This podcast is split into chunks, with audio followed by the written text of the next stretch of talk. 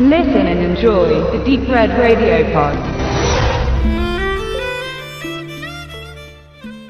The Salvation ab 9.10. im Kino. Und wir schreiben das Jahr 1870, wo die beiden dänischen Brüder Jon und Peter an einem Bahnhof irgendwo im Wilden Westen auf einen ganz besonderen Ankömmling oder besser gesagt auf ganz besondere zwei Ankömmlinge warten.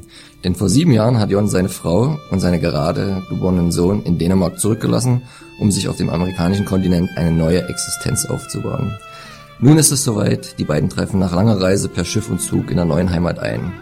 Das Wiedersehen wirkt wenig emotional, nicht weiter verwunderlich, haben sich die Eheleute doch eine lange Zeit nicht gesehen und Vater und Sohn de facto eigentlich noch nie.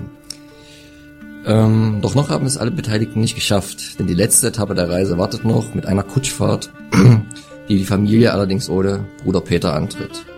Kurz vor dem Beginn dieser Fahrt nimmt das Unheil eigentlich seinen Lauf, denn das ursprüngliche Mitfahrpärchen wird ersetzt durch zwei zwielichtige Typen. Diese fangen dann auch direkt an, sich zu besaufen und drücken auch Jons Frau Marie immer mehr auf die Pelle. Als die Familie sich letztendlich zur Wehr setzt, eskaliert die Situation Waffen werden gezogen und er wird aus der Kutsche geworfen und kann nur hinterher blicken. Da schwant dem Zuschauer schon Schlimmes. Und er steckt aber nicht auf, verfolgt die Kutsche zu Fuß und muss dann halt mit ansehen, wie sowohl Sohn als auch die geschändete Frau nur noch tot von ihm geborgen werden können. Ohne mit der Wimper zu zucken, richtet er die beiden Verantwortlichen, ohne halt zu wissen, welche Ereignisse er damit lostritt.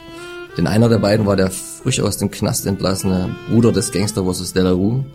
Und der schwört natürlich nun Rache an genau dem Dorf, wo eigentlich John und Peter wohnen und drangsaliert so lange die Einwohner, bis diese die Mörder seines Bruders ähm, ausgeliefert haben, obwohl sie es eigentlich gar nicht so genau selber wissen. Eine schwere Situation für die Brüder und die Dorfgemeinschaft. The Salvation ist ein Rachewestern ganz klassischer Natur. Keinerlei Humor, keinerlei Geblödel, keinerlei Verklärung. Die Gewalt ist hart und sie tut weh, nimmt vor allen Dingen in der geschilderten Filmeröffnung ziemlich mit. Jeffrey Dean Morgan, vielleicht bekannt aus Watchmen oder The Possession, gibt halt als Delarue ein klassisches, eiskaltes und skrupelloses Arschloch, ohne Kompromisse, ohne Schattierung.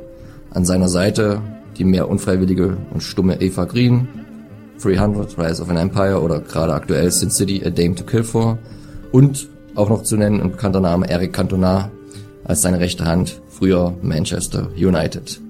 Ihm gegenüber die beiden Hauptdarsteller oder der Hauptdarsteller, die skandinavischen Charakterköpfe, Mats Mikkelsen aus Hannibal, Die Jagd, Valhalla Rising und nicht ganz so bekannt Michael Persbrandt, der Hypnotiseur oder auch eine Rolle in der Hobbit-Reihe gehabt.